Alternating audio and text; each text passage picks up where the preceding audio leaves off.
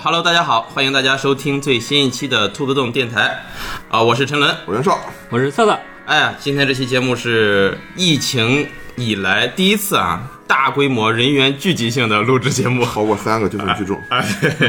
这个在这里呢也是提醒大家啊，保护好身体。今天呢也跟大家想聊一个话题，就是最近一段时间呢，在兔子洞群里大家讨论的比较多的一个游戏，Steam 上的游戏，手机上也有手，机也有，嗯，叫做啊密教模拟器。啊，这个游戏呢很有意思，而且根据游戏的设定和背景呢，也会有很多可以讨论的内容。今天呢，就跟大家简单聊一聊。呃，今天呢还是以袁绍啊，主要跟大家讲一讲，因为我们三个人里面，呃，袁绍是最先开始玩的，至今已经玩了很多结局了，是吧？呃，对，嗯，然后呢，策策也现在也正在玩，呃，我算是初学初，对云里雾里玩的还有点啊，我就没玩啊。对，正好我们三个人就代表三波人。行，那我们就废话不多说，节目开始。袁硕先给大家介绍一下这个游戏吧。啊，行。妙模拟器这个游戏为什么最近突然又开始讨论起来呢？主要是因为去年的时候它被中文化了。这是一款一八年下半年的游戏，哦，它一八年就出挺了长时间了，一八年就上架，但是当时因为只有英文，而且这个游戏你也知道，它里边的文字量非常大。它的这个作者上一个作品就是被人们称为“雅思之海”的这个“无光之海”啊，无光之海。他的风格就是喜欢做很多很多的这种这个文字，它实际上是一个文字冒险类游戏。对它嗯它有很多自己的设定，就你如果不去仔细了解这个游戏的话，你就觉得你在看的都是一些你认识这个字儿，但是你完全不懂它什么意思。啊，呃，因为去年下半年做了官方汉化呢，所以当时在 B 站上很多知名的这个游戏 UP 主呢就齐齐推荐了一波，嗯啊，就告诉大家这游戏汉化，而且这游戏呢质量非常好啊，可以玩一下。所以当时呢我就在 Steam 上买了，然后在手机上也下了一个。呃，玩到现在的话，基本上通关了个五六七八次吧，反正普通的这个飞升以及二周末的这个使徒都通关过一次，然后 DLC 的话，舞女我也通关了。然后其他的基本上也都走了一半流程吧，嗯，啊，可以。然后因为这游戏，我觉得它的这个世界观设置的呃非常有意思，所以呢可以单独拿出来聊一聊它的这个世界观以及它的这个背景设计。嗯啊，所以呢在正式讲这游戏之前，还是要先做一下呃剧透警告。如果你是一个特别硬核，而且还想玩一下这个游戏的玩家，那你就就完全别听，你玩了之后再去再再来听我们的节目。哎，这种硬核呢，是指你有这个坚韧不拔的意志，对，就是以及大量试错去自己总结经验的对这个如果你。如果你认为就是在游戏中死，然后重来，然后吸取经验是游戏乐趣的一部分，哎，那你就别听别听了。就你不会被大量的死亡劝退，嗯好你就可以自己去尝试。我觉得确实是存在这种硬核玩家的。啊袁绍刚开始说的时候说有剧透，我想完了，我这游戏我玩不了了。然后策策解释完了之后，哎，我可以，我又能听了。我个人建议这个游戏就是对于大部分玩家来说，它是有一个门槛的，嗯特别容易就被劝退了。哦就你会觉得这个游戏啊它很有意思，但是又看起来很复杂，就觉着哎不知道怎么入门。那这个时候确实就需要哎听一下我们这档节目，嗯。了解一下这个游戏之后，知道大概的流程，避免前期过快的死亡，然后就把它带入到一个可以就让你去探索、吸引你的一个点之后，你再深入的去玩，非常好。可能就是获得乐趣的速度会快一点。对对对嗯。那么我这一次介绍呢，准备分三个步骤啊，就是由深入到浅。首先我会介绍一下游戏，然后呢我会讲一下啊我们通关的一些这个经验，避免就是刚才策策说的，呃如何避免在前节中死，然后给你指明一个方向。因为这游戏实际上是一个呃文字解谜嘛，刚才已经说了，它的游戏目标包括你如何去达成这个目标，是隐藏在很多这个游戏中的文本文本里面的。嗯啊，如果你一开始玩的时候不去仔细去阅读这个文本，去解读文本的话，你有可能连这个游戏怎么通关，呃都不知道啊。对，当然就是，你越不去，越想快，反而就会越的越慢。啊，但这一部分的话就涉及一部分剧透了，那大家就自行分辨就行了。最后一部分我们会解释一下，因为这游戏有很多很多的这个，就是它虚构的历史典籍以及隐藏在这些典籍之中的这些故事，我们会从这里面抽出一些故事，然后讲一下这个游戏的世界观是怎么样的，这些故事都是什么事儿。好，啊，那么首先来说一下这个游戏，呃，首先这个游戏你打开界面之后呢，会发现这是一张桌子，在这桌子上呢，一开始如果你是真真正正的新存档的话，上面只会有一张卡牌和一个方框，叫我们叫行动格，嗯，这个游戏的所有操作都是以卡牌来进行的，是吧？对，对，最基本就是你把对应的卡牌拖到对应的行动格里边，就会产生对应的结果。对，它是一个有可暂停的一种计时制。好啊，你可以按空格去暂停，然后只要它走时间的话，卡牌拖到行动格里过一定的时长，就是六十秒、一百八十秒或者十秒钟之后，它就会吐出另外几张新的卡牌，代表了你去做了一件事情。例如说，一开始你把你有一张卡牌，这张卡牌是一份在医院干这个收尸的工作，哦，然后你有一个行动格，这行动格就叫工作。你把这份工作卡牌拖到工作行动格里面，等他转完一圈之后，他会把这个工作卡牌还给你，同时给你一块钱。啊，赚到了工资啊，一一份资金卡牌就代表你去上了班，然后赚了一块钱。然后呢，他就会弹出更多新的行动格。以及新的卡牌，如果要说的话，就是相当于是你在这个工作过程之中，你发生了一些新的事情，例如说，啊，你突然被人辞退了，然后有一个你这个去给人收尸的时候，这个人他无儿无女，然后你从这个尸体身上呢得到了一些这个遗嘱，他写了一个遗嘱，说把这个遗产就随便送给了你这么一个素不相识的人，这时候呢就会给你很多新的卡牌，这些卡牌里面呢有的是一些。就是非常神秘学的知识，有的是一些去一些这个特殊地点的这个路径，还有一些他的这个熟人的一些联系方式，这都是以卡牌的形式出现的。相当于他把他的人脉资源给了你。哎，这些事件是以随机的形式出现的，还是有一定的这个？呃，在前期的话，这是一段固定剧情，固定的，也就是你只要让时间流逝，这些卡牌就会。出现一个新的行动格，它就转完圈之后，这些卡牌就会弹出来。就是说，游戏一开始的时候，大家走的流程是基本一样一样的。对，呃，就是说，如果你第一次玩的话，因为这个游戏是有不同的这个身份开局的。嗯嗯啊，这个游戏其实它的资源一开始的就是你自己的健康、你的理智、你的激情，那这些东西在每个开局都会给你。但是你把这些不同的这些属性投入到不同的格里边，你会得到不同的东西，后续发展呢是不同的。对，嗯。那么随着游戏进行，你就会发现它会有一个格，每时每刻都在转圈，然后每转六十秒呢，就会自动吸走一份金钱。啊，一块钱。啊，对啊啊，这就是你的这个日常的生生计维持，嗯，所以有钱才能活下去，对，所以你不管到了什么级别，哪怕你最后已经是一个。一人之下万人之上的教主，你每天还是要想办法打工来给自己赚钱，赚一块钱，太惨了。所以这个游戏呢，最开始就被称为打工模拟器，或者叫社畜模拟器。因为新手的这一个停尸房的工作很快就会这个失去，大概就是赚了一次或两次之后就会失去。那接下来应该怎么办呢？首先，哎，对，这就进入了一个前期会困扰新手的第一个点：如何找到一份正常的工作，对，来维持你的生活啊。那么就讲到第一个结局，就是你没有 钱。你就会死哦。如果你这个他这个吸钱这一个格，他你没有钱可以让他吸的话，你就会面临一个挨饿的这个结局，就是会出现一个新的格，他会吸走一份你的健康，把它转化为这个饥饿。呃，如果你所有的健康都被转化为了饥饿，你没有新的健康可以被吸了，那么你就被饿死了。啊，这就是最快的通关方式，也不是相当于第一种结局啊，对啊，BD 啊，白的子。呃，那么如何去赚钱呢？那么最直白的方式就是你会发现你有一个健康，这健康也是可以拖到工作格里的。那这就是所谓的这个搬砖啊，消耗自己的体力、体力劳动来来赚钱。搬砖呢，你会发现你的这个健康会变成这个疲劳，同时获得一块钱。这个疲劳是可以恢复的，在一分钟之后，这个疲劳这张卡牌会自动的变回健康啊。你去休息吧，休息可以恢复。那这时候就有一个小技巧，你可以把这个疲劳拖到一个叫做做梦的，就是入梦的行动格之中。哎，它可以用更快的方式恢复为健康，只需要三十秒钟。就你睡觉啊，休息做梦可以。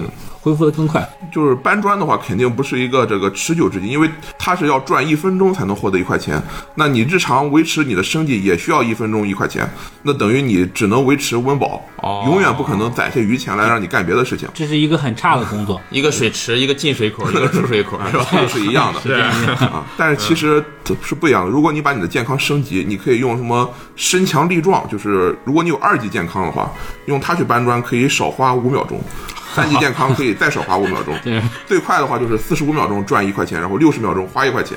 就是你体力劳动，你永远就每搬砖这样。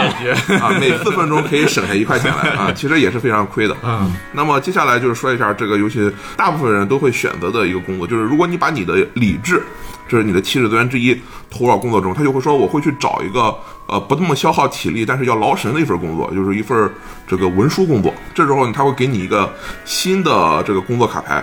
叫做在某某公司打工。当你把这张工作卡牌投入之后呢，你就会发现它是一个，也是一个一分钟一块钱，但是呢，你可以用理智，就是你可以追加一份理智进这个工作格里，他就会说，我最近升职了，从这个基层员工变成了这个正式员工，我的收入呢就变成了一分钟两块钱。哦，收入翻倍了。对，但是呢，这个时候呢，就会有一个叫做奥尔登的这个上司，他就会整天挑你的错儿，一次挑你的错这么现实吗？这个还有一个属性叫眼中钉，对这么现实？呃，这个上司他就会要求你加班，那加班的话，你就要多花三十秒钟，相当于变成了九十秒钟赚两块钱。啊，效率又降低了。对，对。那这个时候呢，就是大部分这个死过一两次的玩家都会很快的发现，这个工作就算是你前期能找到最后非常好的啊工作最好的工作，但是呢不是最好，因为九十秒钟赚两块钱，其实效率还是太低了。嗯，尤其是这个你的上司很麻烦啊。刚才赛已经说了，这张卡牌的时候就会多一个属性叫做眼中钉。嗯，其实，在看卡牌的时候，去观察一下这个卡牌有什么属性，包括它的文字介绍，是这个游戏解谜非常重要的一环。呃，当你去点眼中钉这个属性的时候，它就会说这个人是我的眼中钉、肉中刺，我必须把它给除掉。也就意味着这张工作卡牌是可以通过某种办法消除掉眼中钉这个属性的，只要你把你的上司给干掉。那就是说，其实这个游戏的好多，甚至说是游戏的技巧，或者说通关的技巧，其实是隐藏在卡牌的描述描述里，对包括它的属性之中的。那么说完了这个工作之后呢，我们就来说一下，假设你现在已经开始工作，然后已经有了一定的收入，开始赚钱了，这个时候呢，你就可以去看一下，呃，留给你的这份遗嘱上面这些资料了。遗嘱呢，一共分两份资料，一份呢是一份这个神秘学的这个相关知识，当你这个把它投入研究之中之后呢，他就会说你到底是。就是理智的分析这份资料，还是说充满激情的去分析这份资料？嗯啊，当然他们的结果是差不多的，最后总是会给你一份儿对应的这个游戏中叫秘传，相当于是一份神秘学知识卡牌，以及一份欲望。这个欲望呢，可能是困扰新手的一个问题。这个欲望是随机给的吗？呃是随机给的，啊，就我也不用一开始就走什么灯的路线。呃，对，它其实一共有三种，呃，就是对于这个初学玩家而言，它会随机给你三种之中一个，分别是起名欲望、力量欲望和感官欲望。其中起名欲望是说我希望追求知识，感官欲望是说我希望追求享乐啊，力量欲望就不用说，我希望追求力量。这三种方式都可以使你达到永生不死的目的，但是它这个路径，呃，怎么说，大同小异吧。接着来说欲望这张牌，欲望这张牌是很多已经度过超新手阶段的这新手玩家最困扰的一张牌。为什么呢？因为每过几分钟吧，就会到一个叫欲望升腾的世界，在这个世界中呢，会出一个自动吸卡牌的这个行动槽，它会把欲望吸进去。等它转完一圈之后，你的欲望会被吐出来，同时会给你一个躁动。哦，对啊，这是我前期死亡的主要方法，主要方法呗。主要方法。呃，躁动这张牌呢，如果你放着不管它，那么等六十秒钟之后，它就会退化为一个恐惧。而每隔几分钟呢，你会进入一个名为这个恐惧、绝望的世界。这个时候呢，会出现一个新的行动这个格，它会自动吸取恐惧。同时，如果你点击这行动格的话，它的文字介绍会告诉你，他说是绝望如狼，一直形影不离的在追逐我，我必须想办法缓解自己的恐惧。嗯，啊，如果你积累了三份恐惧，那么你就会绝望而死。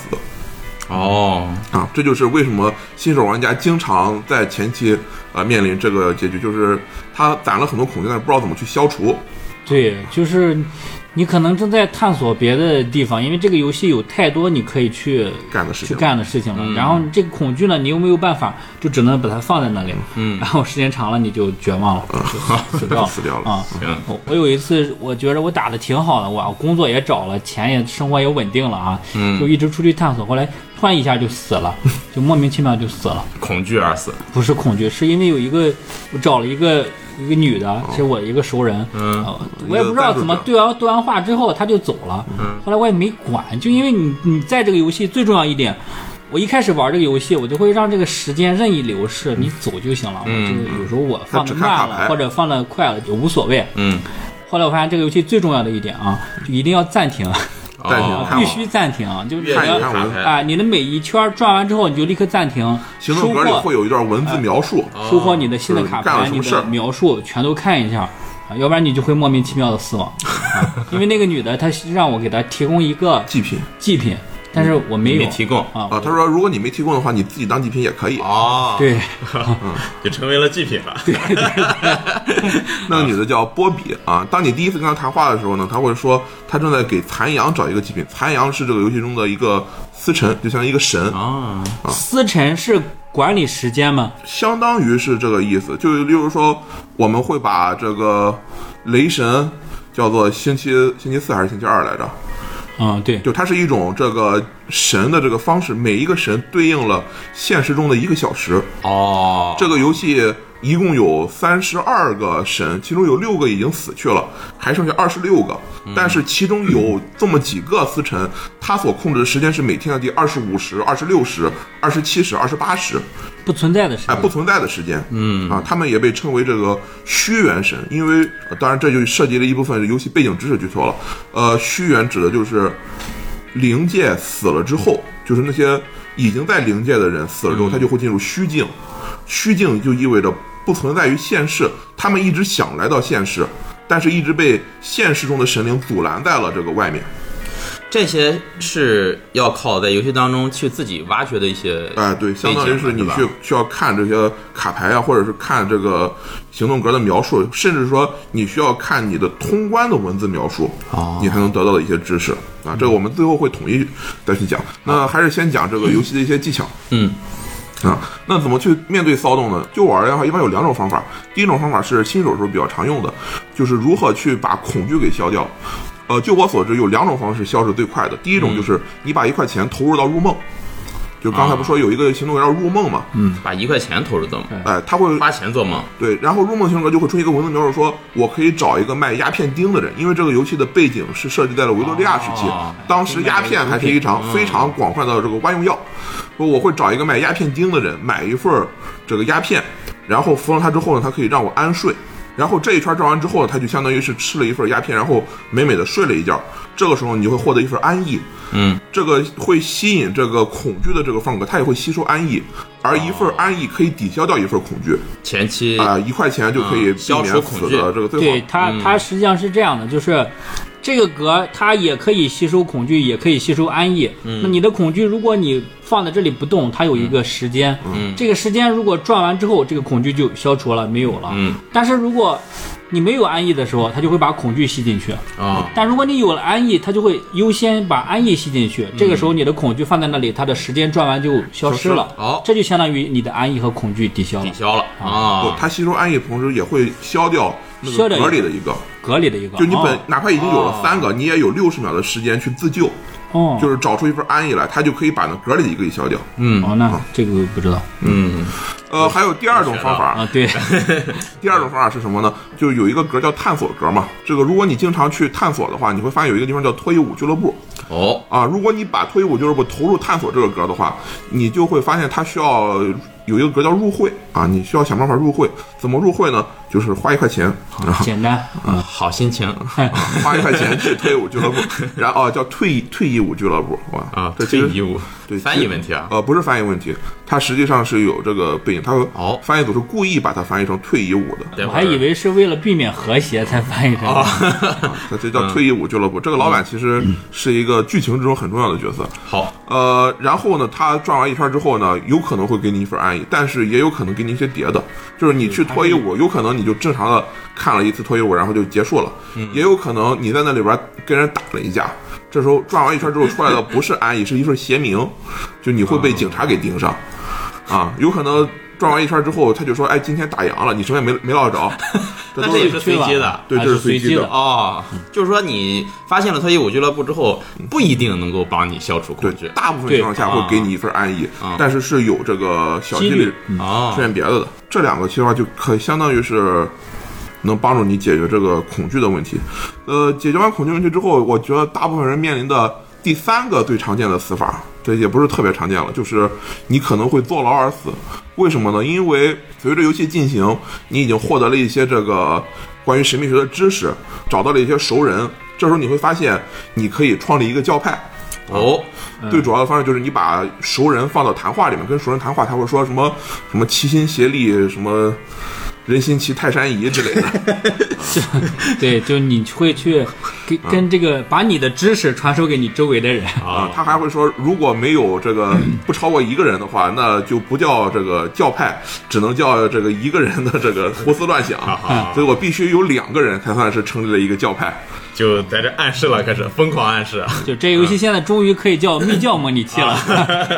接着你就会成为一个邪教的教主，但是在这个过程之中，你就会遇到这个有一个问题，就是他会随着密教神会给你一个邪名，而在这个游戏中，你干的所有这个违法乱纪的事情，以及去探索这些这个神秘学的事情，都会给你邪名。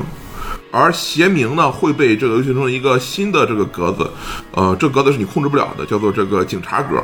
它会先吸收一个警察，这个警察是系统自动塞给你的，你想拒绝也不行。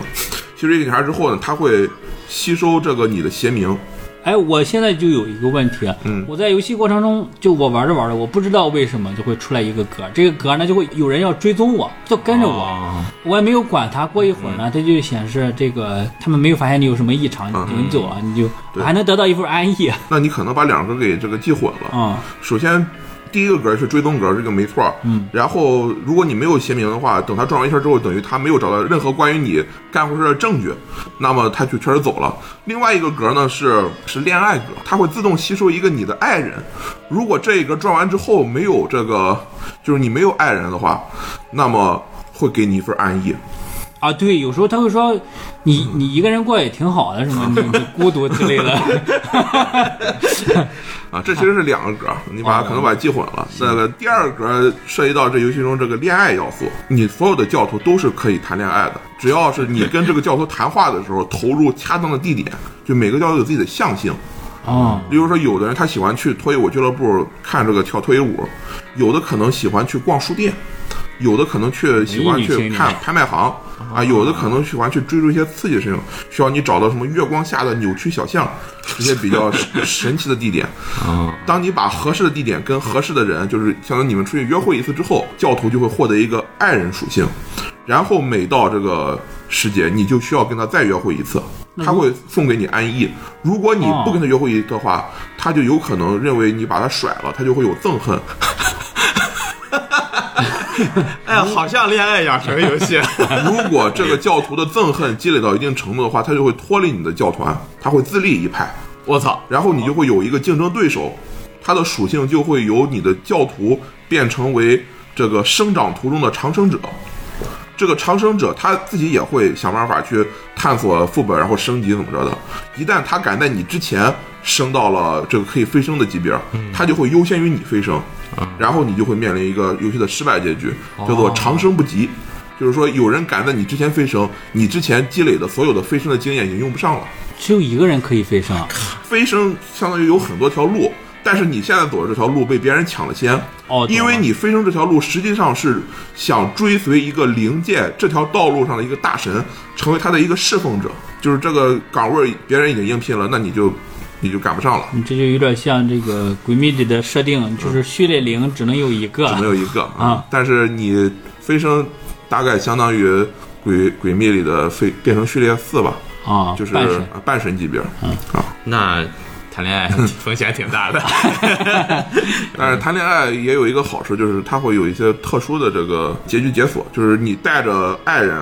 飞升和你自己飞升是不同的结局，嗯，这个可以过会儿再说。好，嗯啊，那接着回到这个什么，就是还是要说邪名问题，可能是已经步入正轨的玩家经常面对的一个问题，就是我攒了很多邪名啊，然后我马上就要被这个游戏中有一个叫叫防剿局的机构，它其实是警察的上司，相当于是一个相当于是我们所谓的国安局或者叫什么超自然现象应对部啊，走走进科学栏目组，他们的 目标呢就是把这个很多。超自然的这些事情，这压制在萌芽之中，所以一旦有人去追求超自然的力量，防剿局就会出动。那这个设定又有点像我们最近看一本小说，叫做《年级笔记 》啊，还是说一下吧。关于刚才说到的小说，可能我们在这期节目后期或者或者是下一期的时候呢，我们会统一的给大家介绍一些类似背景或者是比较有意思的小说。嗯，有对方面这方面感兴趣的，也可以敬请期待一下。嗯，好，我们还是回到这个游戏。嗯。如何处理邪名，其实就我而言的话，有好几种方式，可以一个一个来说。第一个当然就是把它扼杀在萌芽之中，就是不要让这个防剿局的人，或者不要让这个警察找出你的邪名。那我先问一个问题，这个邪名，就是你像这个名词，你你一听就可能是一个邪恶的名字，但是它指的是用白话来讲，白话来讲，就是你犯罪留下的线索。啊、当然，这个犯罪不是我们狭义上的犯罪，我们现实中犯罪是，就是说你杀人了，或者是你绑架了一个人，这都会产生邪名，就是留下线索，或者是你去进行了超自然的这个探索，或者是你去搜集了这个超自然的地点，他也会给你邪名。就是干坏事被人发现了。对，或者是你探寻探寻超自然被人知道了，啊，是都会当时也是不允许的，可以理解为。对，相当于防剿局他会严格这个杜绝民间出现这个探求这超自然力量的这种事情。哦。哎，那这个防剿局是不是也有？嗯，有一个对应的角色就叫警察，嗯就是你可以以警察开局，以警察开局的话，你可以去抄别人 哎，就可以抄别人。但是，呃，对，给这个以警察开局的新玩家一个建议，你不要觉得哇这太爽了，因为你抓一个邪教教徒可以得九块钱，我靠！哦，就是觉得自己非常牛逼，然后一夜不能说暴富因为你所有抓这些邪教教徒都是你未来的这个当了教主之后的手下。啊，如果你把邪教教徒都抓光了的话，那你自己建立邪教之后，你就没有这个手下可以用了这。是一个前后平衡的 问题，所以建议平衡好。建议警察开局的话，你就追查到最后一步就行，因为不管是你作为教主被警察追杀，还是你作为警察去追杀追杀邪教徒，都是三步。第一步，你有一份邪名，然后被警察吸走之后，他会把它变成一个叫做不确凿的证据。嗯，这个证据的持续时间是十分钟，在这十分钟之内，如果你又出了一份邪名，又被他吸走了，他会和不可靠的证据合而为一，形成一份确凿的证据。然后他只要有确凿的证据，他再去吸了这个确凿证据，他就会对你提起诉讼。呃，如果你当时已经是教主了，那么有一定几率，你可以派一个自己的手下去顶锅，哦，你就会失去一个自己的这个信徒，也有一定可能就是他不吸你的信徒，就只吸你。这个时候你还有大概六十秒钟的时间，如果你有一份高层人士的这个人情，你可以用这个人情暂时逃脱一命。如果你没有这份人情，啊，那你就就铁窗泪阶段了。哎，那我问一下，咱们这个游戏当中刚才说了很多，就是操作都是有时间什么限制的。对这个是需要有操作的速度在吗？还是不，说你可以任意时时候都可以暂停，然暂停后考虑？对，对，任意时间都可以暂停啊，。那还行，那还行，那挺友好的。嗯呃，回头说如何消解姓名，第一种方式最简单，不要让人把姓名吸走。那怎么让人不要把姓名吸走呢？如果你手下有心属性的教徒，就是心脏的心啊，因为这个游戏之中，不管是神秘知识也好，先教徒也好讲一下这几个属性吧。啊，那就先讲属性吧。嗯，那这个就可能涉及一部分剧透了。嗯，这个游戏之中一共有九种属性哦，啊，其中七种属性呢，我把它称为七行，就和五行相关，它们之间是有相生相克关系的。嗯，另外两种属性呢和这七行没有关系，那我先讲这七行吧。呃，随便从某一个开始。呃，第一个属性我们可以说是刃属性，就刀子的属性嗯，啊，它代表的是战斗和胜利的这个法则。有认属性的教徒，他们可以帮助你杀人。方法很简单，就是如果你把呃认属性的教徒拖到谈话这一栏里，然后在谈话主题里放上你的教派，那么他就会帮你随便杀一个人，然后把尸体给你带过来。他杀人是随机的吗？呃，杀一个无关紧要的人，就杀一个外人，就是说，相当于是你派他去给你找一份尸体。哦，懂了。如果就刚才你的眼中钉，你把你这个带有眼中钉属性的工作拖到谈话主题里，他就会帮你干掉你的老板、哦，你的上司，然后使你得以升职。如果你把警察拖进去，他会尝试着把警察给干掉。这个成功率取决于这个教徒他的任的等级，啊，就是一开始进入信徒的话就是两点刃属性，如果你把它升级成门徒的话，就会变成五点刃属性。如果你本身是刃的教派，就是关于刀子的教派，嗯，那么你可以把它升到最高等级，就是暗杀者，它会有十点的刃属性。那他这个暗杀失败会有什么？暗杀失败会给你邪名，哦，呃，有可能这人就回不来了，只会返给你一个邪名，就是说他在外边暗杀失败被抓了然后自己多一些名。对哦，对我曾经就是 派一个完全没有相关属性的人，就去去暗杀帮我这个销毁证据或者是暗杀，嗯然后他就提示我，就大概率失败，啊 大概率失败，啊啊，应该也有一成或者是百分之五左右的胜胜利。对，啊很很小的几率。嗯，刃属性呢，它被什么克制呢？它被冬属性克制，哪个冬冬天的冬。啊？啊，那冬属性是什么？冬属性是关于忍耐与死亡的原则。嗯，所有东属性的教宗，它都有一个特点，就是它很沉默，并且他们可以想办法操纵王者，就是死亡的人。哦，东属性本身和刃属性有点相似，它派出去呢也可以去暗杀别人，或者说给你拿来一具尸体，但是东属性的成功率要比刃属性低。嗯，但是呃，成功率要低一些的同时呢，它这个被人发现的几率要小，因为相当于是在暗中施咒去杀一个人。哦，啊相当于诅咒嗯别人，或者是包括你在外边探险的时候，你会遇到很多亡灵啊之类的。就是如果你有这个冬属性的门徒，他就可以这个控制亡灵，让亡灵不会伤害你，哦，因为冬属性就和死亡是相关的。问一下，我们获取门徒就是你的手下的方式，嗯，这个其实很简单，大部分人可能自己摸索摸索就知道了。呃，如果你把任何一种秘传，就是知识，放到谈话这个格里，他就会说我会在公开场合谈论神秘学知识，这会吸引官方的注意，同时也会吸引一部分有心人的这个注意。转完一圈之后，有一半概率是会说你会认识一个熟人，这个熟人就是你的潜在信徒。嗯，还有一小部分可能性是你会认识一个资助者，他对神秘学知识有喜好，但是他自己不掌握，他会给你发各种委托，就是你相当于是你可以写份论文给他，他给你一定的报酬。嗯，当然，这种环节都会给你带来，呃，一种比邪明弱一点的这个证据，叫密愤。密愤会吸引警察持续的这个追查你，但是他不能给你定罪嗯，啊，因为说话本身是是没有什么问题的。那这个问题就是你被吸引来的这些熟人是随机的，其实不是随机的，总共只有二十一个有名字的熟人和八个没有名字的熟人。这二十一个有名字的熟人分派在各种，他们可以升到比较高的等级。那八个没名字的熟人，他不就被称作清客啊？你把他拉进教会，也只能变成小卒，然后再升级的话，也只能变成门徒。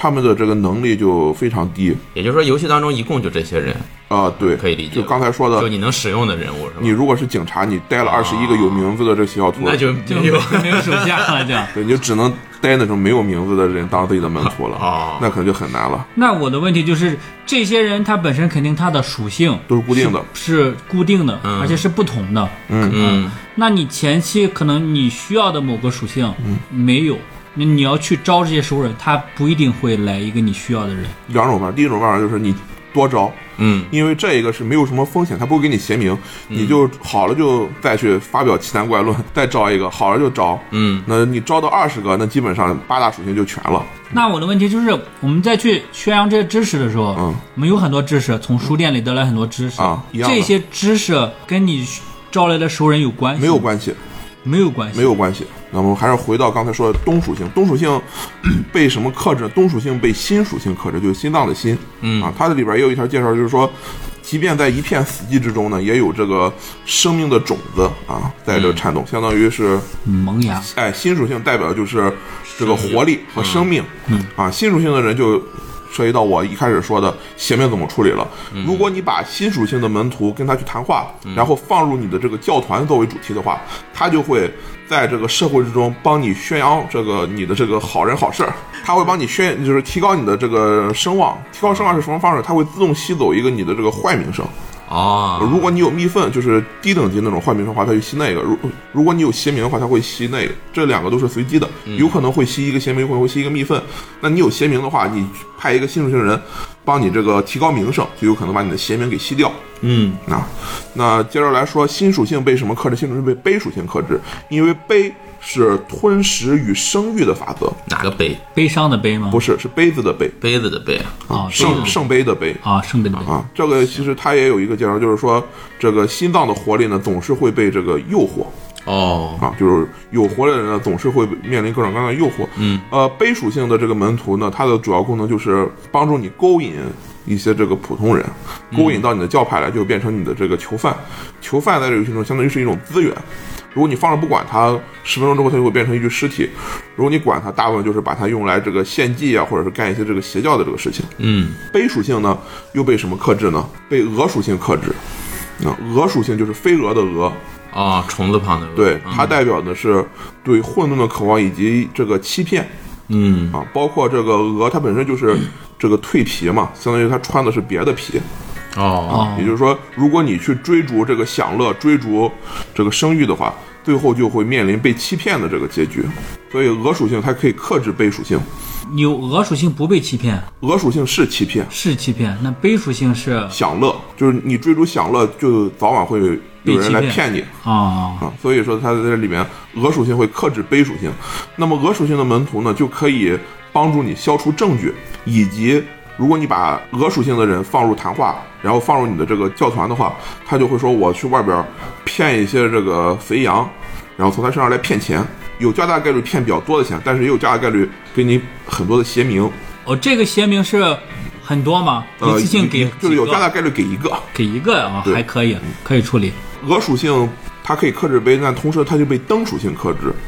飞蛾扑火，对，但是灯因为灯在这里面指的是智慧，就是说所有的欺骗都逃不开这个智慧，哦，被知识的洞察一看就识破了。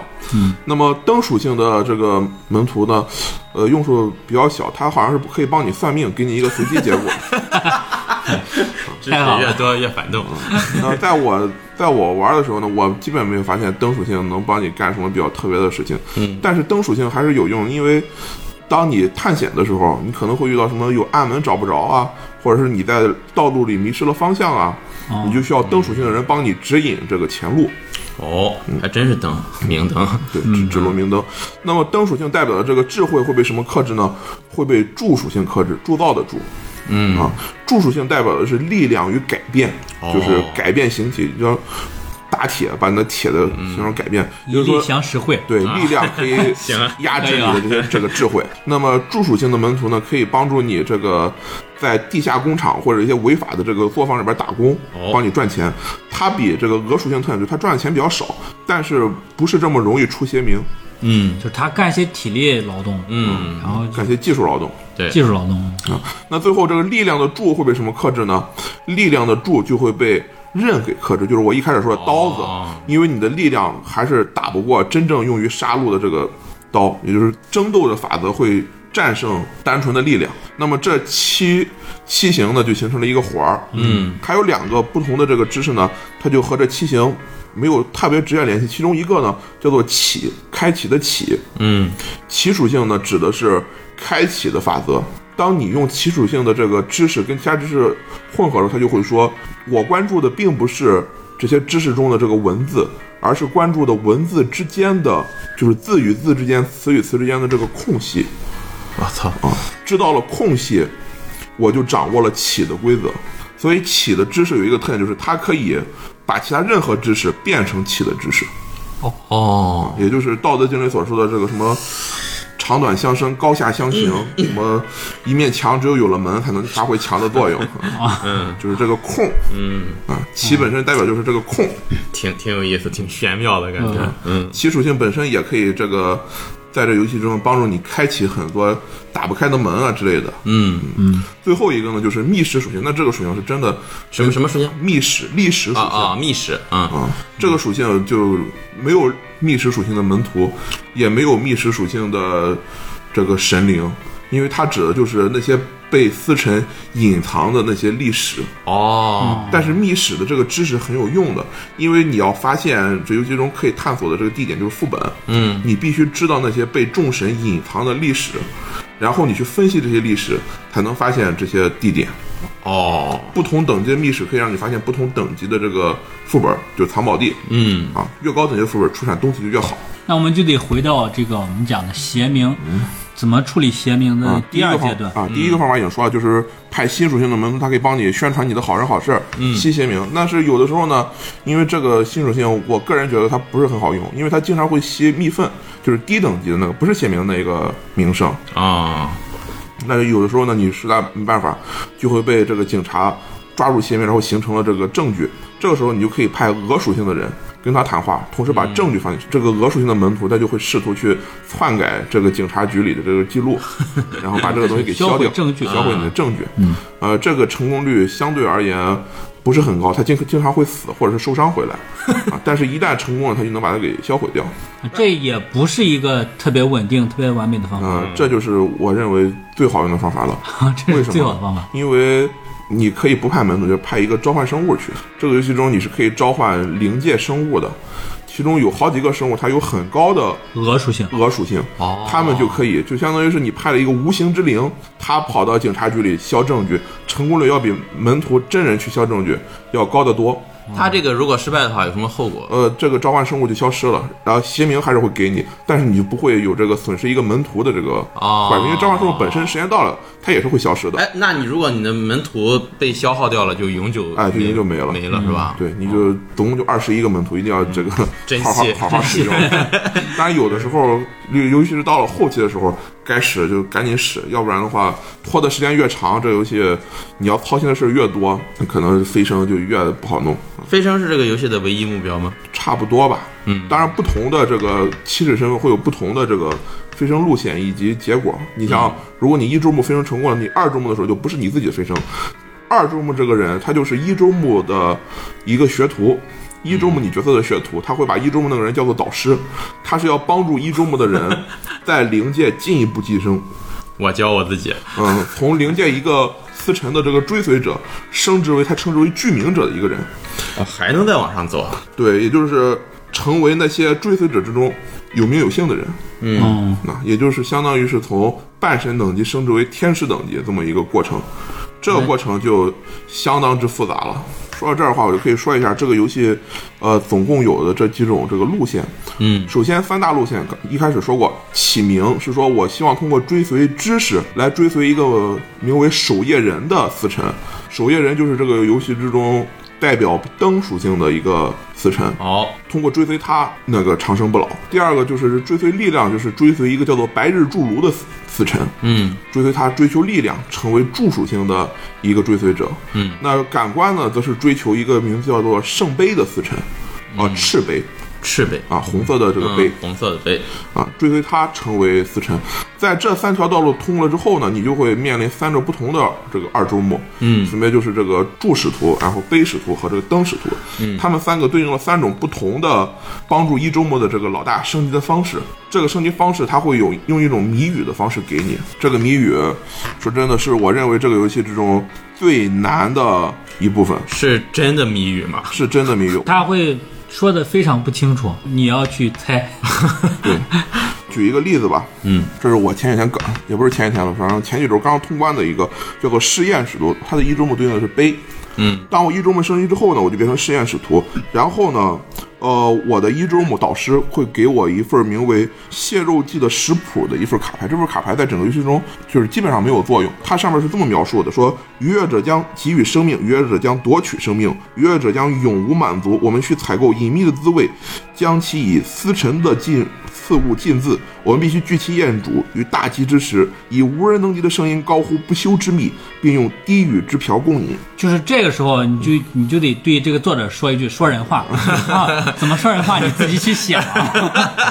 因为我已经通关了嘛，那我可以讲一下这个食谱到底是怎么去解读的。嗯啊，这一部分涉及比较严重的这个路路线剧透哈。啊如果你觉得我就就要自己琢磨，那你就不要听了啊先别听了。嗯呃，首先他说是什么意思呢？他说的是逾越者将给予生命，将夺取生命，说的是，呃，如果想要成为杯的具名者，按照这条路线，他需要先给予一个人生命，然后再把这个人给夺取生命，也就是说，我要先给你命，然后再把你给吃掉。嗯，这个给予命和吃掉这两件事儿，就同时对应了悲刚才所说的吞噬与繁衍的准则。嗯啊，就是我给你生命代表的是繁衍，我把你吃了就代表的是吞噬。哦，也就是我的一周目的那个角色，白话文就是你得生个小孩儿，然后把这个小孩儿吃掉。对。啊但是因为这个游戏设计了一条就是慢速的制，就是你如果吃了自己的小孩儿，这被称之为天孽，这种人是不允许再踏足慢速的。慢速就是这游戏中的灵界，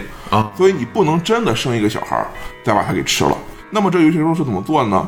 这个试验尺度它本身带有一个属性叫做无助之血，是说我这个人啊，天生就有一种病，我的血呢非常的有问题，我会更容易生病，更容易死。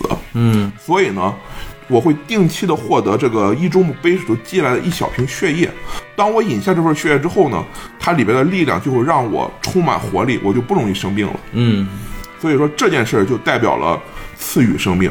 那么怎么夺取生命呢？就是蟹肉剂嘛，就是把我自己做成一盘菜，做成一道大菜，然后被一周末的这个杯使徒给吃掉。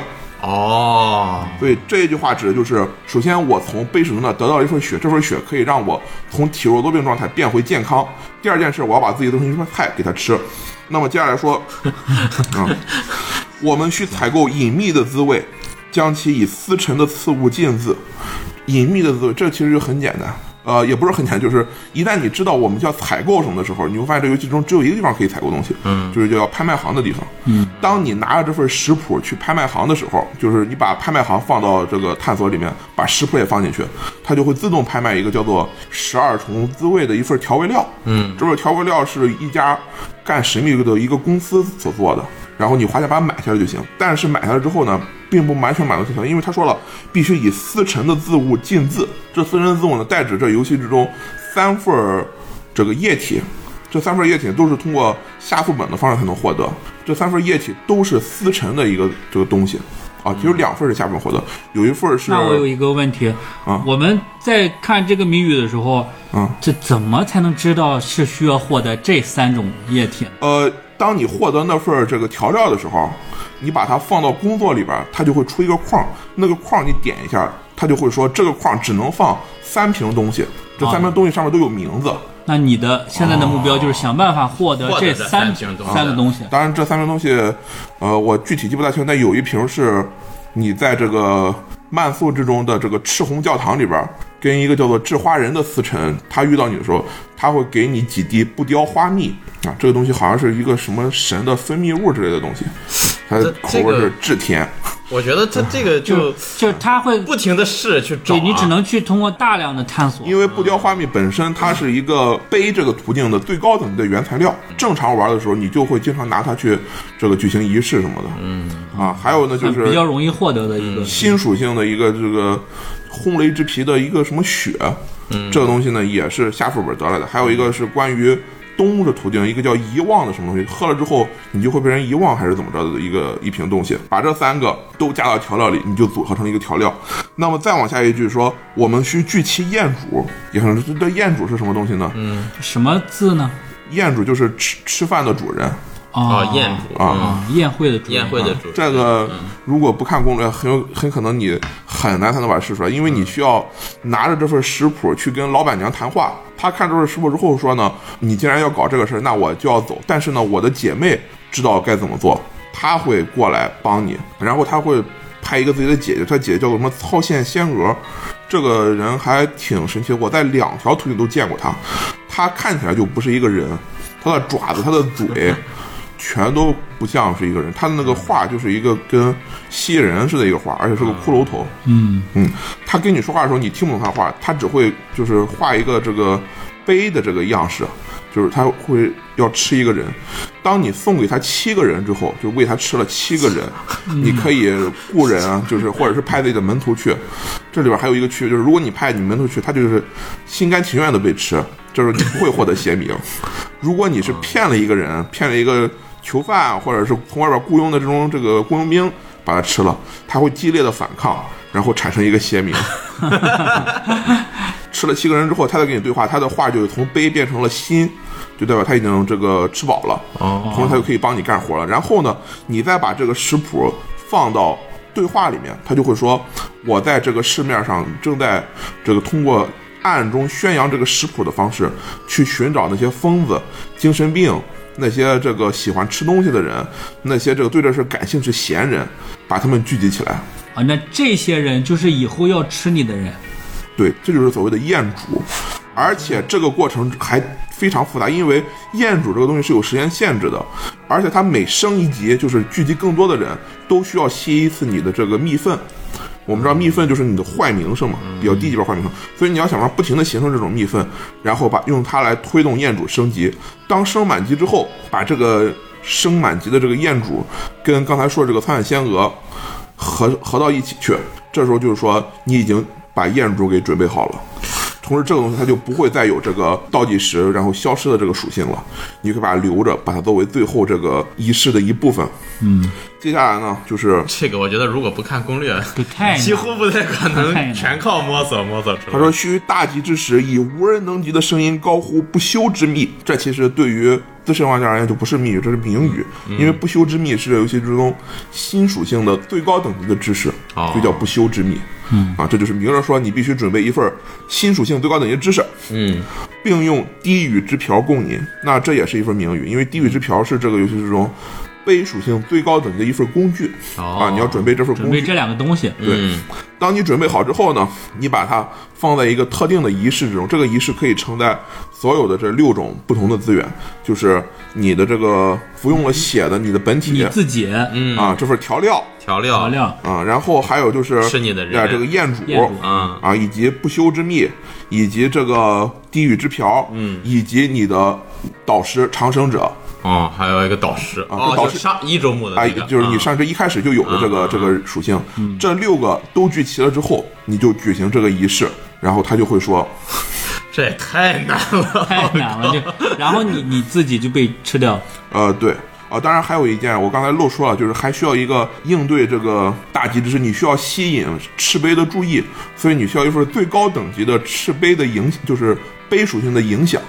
哦，啊，影响这个东西就代指了一种这个施法的这个资源。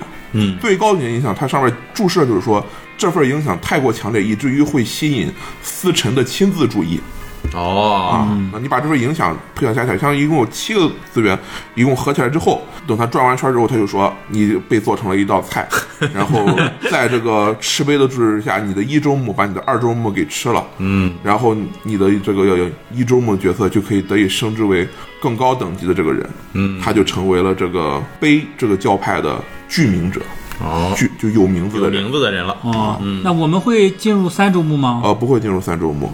这相当于一个结局了。对，他是说恭喜你进入大胜结局，在之前的正常通关只能算小胜结局。哦，他说小胜结局的这个通关率一基本上都在百分之五以下，大胜结局通关率的话，从我看成就来说的话，基本都在百分之一以内，百分之零点几上。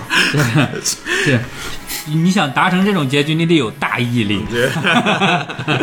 就由此可见，这个游戏你如果想去深入的研究，是有很多很多的地方你可以去探索、去研究的。但同时，这也是一个把人劝退的一个地方。嗯那么这期节目呢，因为时间关系，我们就先录到这儿。在下期节目中呢，我们会继续跟大家讲一讲有关《密教模拟器》这个游戏的一些世界观的背景设定，以及和这个游戏相关类型的世界观的一些作品。可以给大家简单的做一个介绍。那么预计呢，这个节目还会持续大概有两期啊，也敬请大家期待。呃，如果大家对这期节目有什么想法，也欢迎在节目下方留言或者积极的与我们进行沟通。那么感谢大家的收听，我们就下期节目再见。